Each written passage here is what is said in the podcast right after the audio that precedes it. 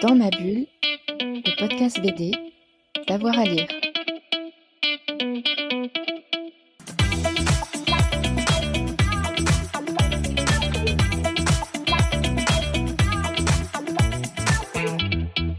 Bonjour à tous et à toutes, bienvenue dans ce nouvel épisode de Dans ma bulle, votre podcast 100% BD avec avoir à lire. Et aujourd'hui, c'est l'instant chronique. Et l'instant chronique, c'est avec euh, nos libraires partenaires, nos copains de la librairie Mommy à Chambéry. Les libraires nous présentent leur coup de cœur. Et aujourd'hui, c'est au tour d'Émilie. Bonjour Émilie.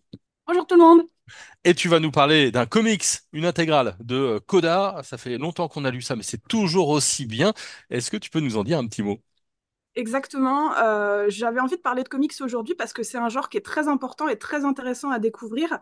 Euh, les comics, c'est pas que les aventures de Spider-Man, Superman ou plein d'autres super-héros ou super-héroïnes. C'est vraiment une constellation d'histoires très diverses et passionnantes qu'on peut apprécier sans vraiment avoir de prérequis de lecture. Euh, tout le monde peut trouver un comics qui lui plaît.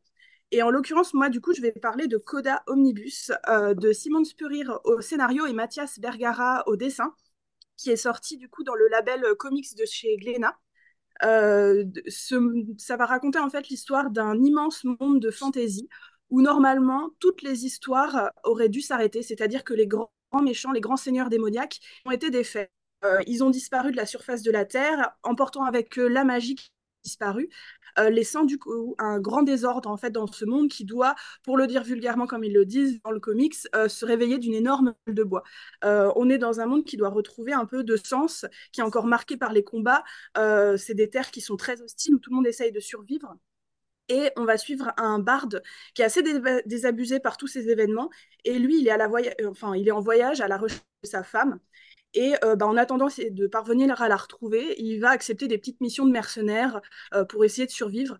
Et plus tard, il va peut-être aussi participer euh, au nouveau sauvetage du monde, parce que peut-être que les forces maléfiques n'ont évidemment pas été complètement annihilées.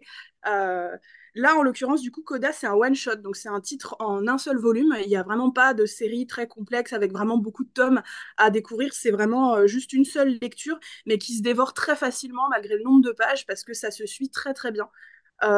Koda, il a un ton qui est très cynique dans son écriture, voire qui tire un petit peu vers l'humour noir dans certains passages, mais c'est un style qui est assez propre aux comics, avec en plus une psychologie assez poussée des personnages qui élaborent leur vision du monde au, fil, au fur et à mesure de leurs rencontres, des épreuves.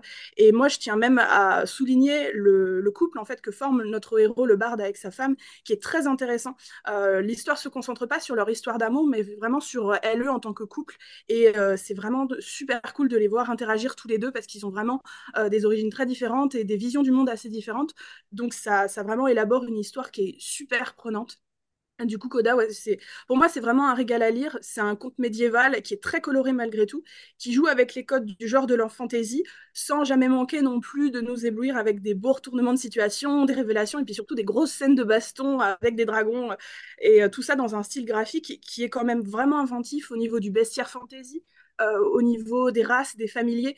Euh, il y a vraiment le, barde, pour ne citer que cet exemple-là, il a une licorne qui dit tout le temps des grossièretés et qui est super sympa à, suivre et qui est aussi féroce qu'un loup-garou ou quoi que ce soit d'autre. Du coup, ouais, Coda, c'est une lecture pour tous les gens qui aiment la fantasy, un peu dense et surtout bien punchy, et euh, qui nous raconte des histoires n'importe comment, mais à qui on redemande toujours plus. Eh ben, c'est super parce que moi je regarde un, un excellent souvenir euh, de euh, Koda et puis je me, je me souviens aussi de, du dessinateur, il avait fait un autre comics qui s'appelait Cannibal euh, qui était assez intéressant. Merci beaucoup Émilie. Merci à toi. Voilà, à très vite un nouvel épisode de Dans ma bulle, un instant chronique, une émission, vous savez, Dans ma bulle c'est quasiment de la BD tous les jours sur euh, nos ondes. Bonne journée à tous et à toutes. Dans ma bulle, le podcast BD, d'avoir à lire.